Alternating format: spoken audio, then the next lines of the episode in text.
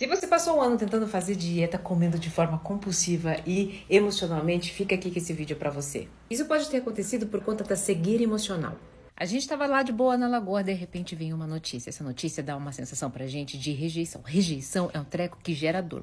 Pra gente é, acalmar essa dor que a gente sente, esse vazio, a gente precisa anestesiar com prazer imediato. Comida é o recurso mais rápido.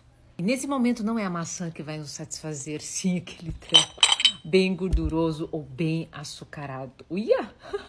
E é nesse momento que a cegueira emocional chega para a gente acalmar a dor quando a gente menos imagina foi todo o pote, seja lá do que for.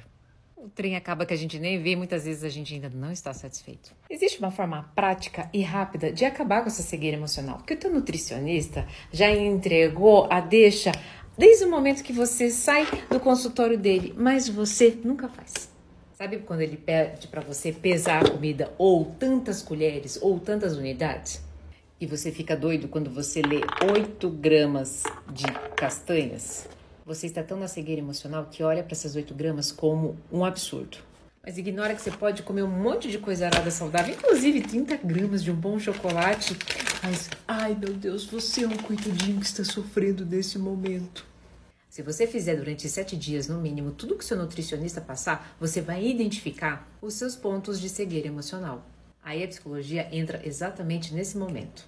Quando você faz isso, você consegue identificar quais são os gatilhos emocionais que fazem com que você perde a, a mão. Você começa a perceber que precisava de muito menos, que ter autodomínio é tão legal que você pode fazer isso por mais tempo. O nutricionista te entrega um cardápio que ele estudou para você ter uma relação mais harmoniosa com o seu corpo. E o psicólogo te estudou para te trazer mais clareza e te mostrar que você pode sim ter autodomínio.